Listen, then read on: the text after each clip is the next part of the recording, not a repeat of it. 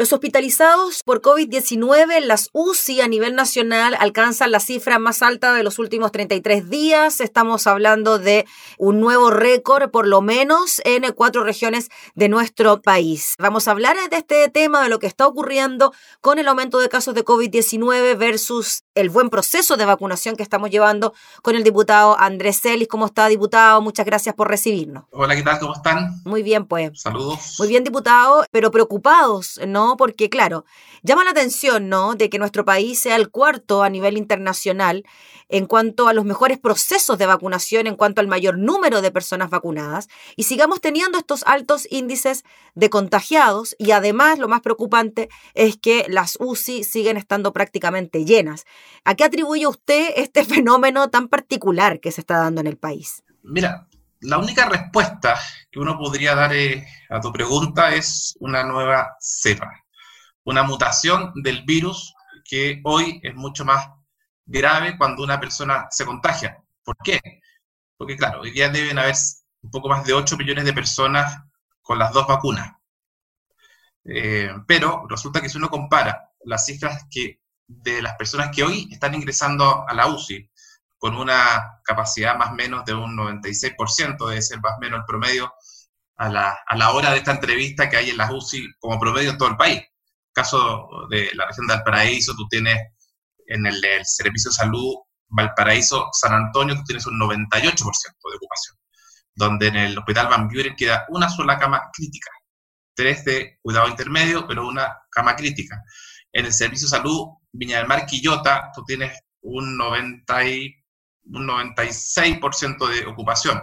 Y en el servicio de salud Aconcagua, un 92% de ocupación.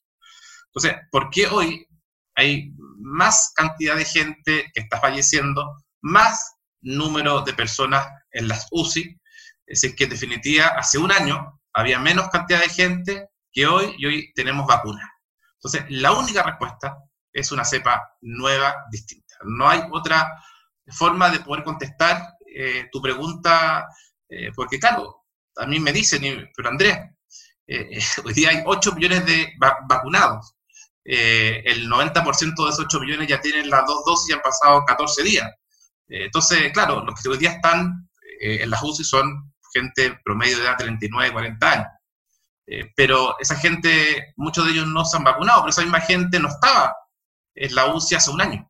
era muy raro ver una persona joven en la UCI, era muy común hace un año no vacunaban y no estaban esas personas jóvenes en la UCI, ¿por qué hoy día, aunque sea sin vacuna, están? Entonces, la única respuesta es que haya una cepa distinta, que sea mucho más intensa en el momento de contagiarse.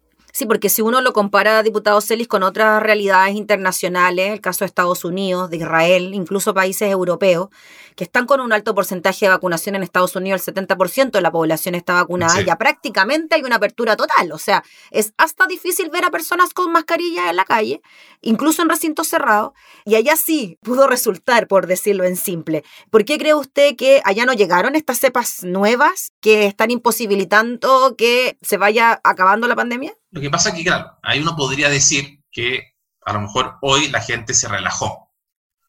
Y que más que una cepa nueva, puede ser que hace un año las personas estaban más concientizadas de lo grave que era el COVID y tomaban mayores resguardos. La gente estaba quizás más en cuarentenada, ese concepto que ya está tan arraigado, ¿no? Más en cuarentenada.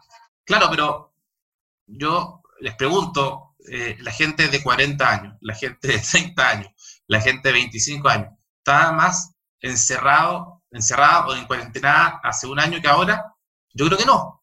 Yo creo que es muy similar. Entonces, uno puede ponerse en distintas hipótesis, pero de verdad que como no tengo una respuesta clara eh, con el tema de la vacunación, con la mayor educación de prevenir el contagio del COVID, con una mayor difusión por los medios de comunicación, que todos estos ejercicios de, poder eh, contrarrestar hace un año con hoy, la única respuesta es una cepa distinta que, tú bien lo dices, es extraño que solamente ocurra en Chile y no en los otros países donde vamos a la par con el tema de la vacunación y hay mucho menos casos de personas que están en, están en la UCI. Mm. Pero no tengo otra respuesta, salvo que mi diagnóstico esté equivocado y que hace un año la gente, incluido los jóvenes, se tomaba más en serio el tema del cuidado y de verdad se cuarentenaban, lo que no ocurriría hoy día. Esa sería la única respuesta distinta en el caso de que mi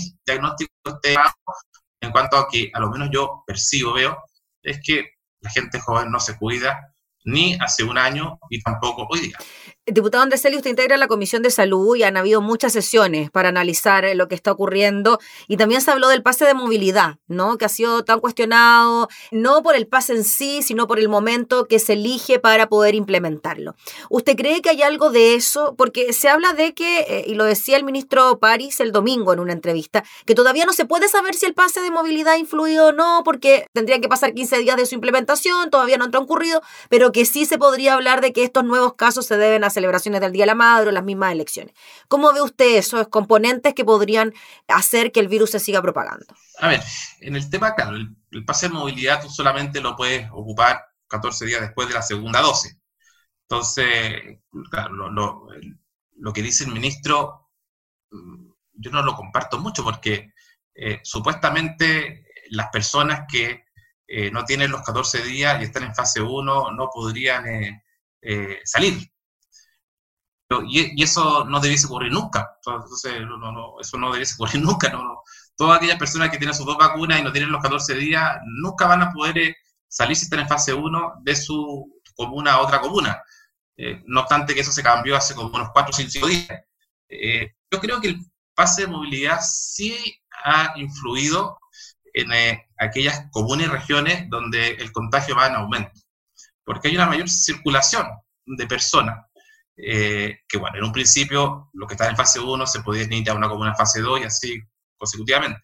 Pero más allá que hoy día los de fase 1 no puedan trasladarse a otras, a otras comunas que están en fase eh, mayor o, igual, eh, sí uno puede ver y percibir que la cantidad de gente en las calles ha aumentado. Por lo cual, obviamente que la cercanía de las personas es mucho, mucho mayor.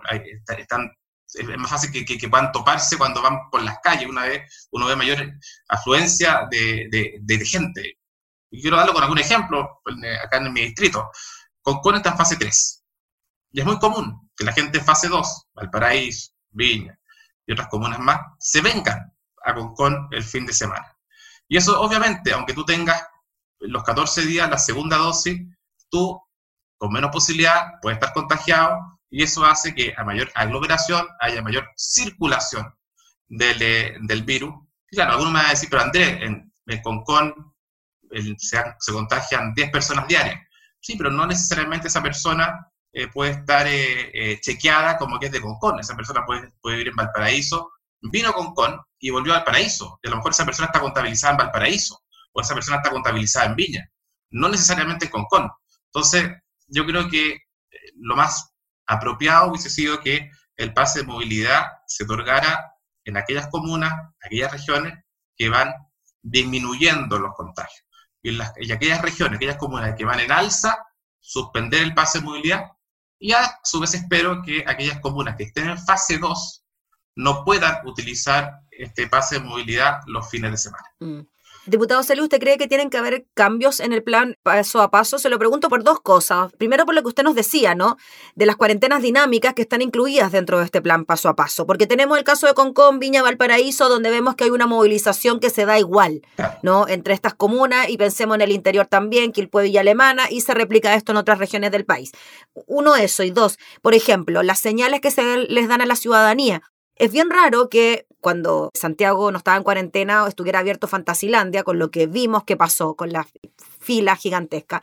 Y los juegos infantiles de las plazas están cerrados con estas bandas que dice peligro, no utilizar, cuando se sabe ya que el contagio por contacto es mucho menor que el contacto de persona a persona. Entonces, por ocupar un resbalino o un columpio, a eso me refiero. ¿Cómo ve usted ese tipo de situaciones que se van dando dentro del plan paso a paso? Son, son complejas y son contradictorias, porque más allá que la comuna que abra Fantasilandia puede estar en fase 2, fase 3, eh, ¿es un bien esencial Fantasilandia?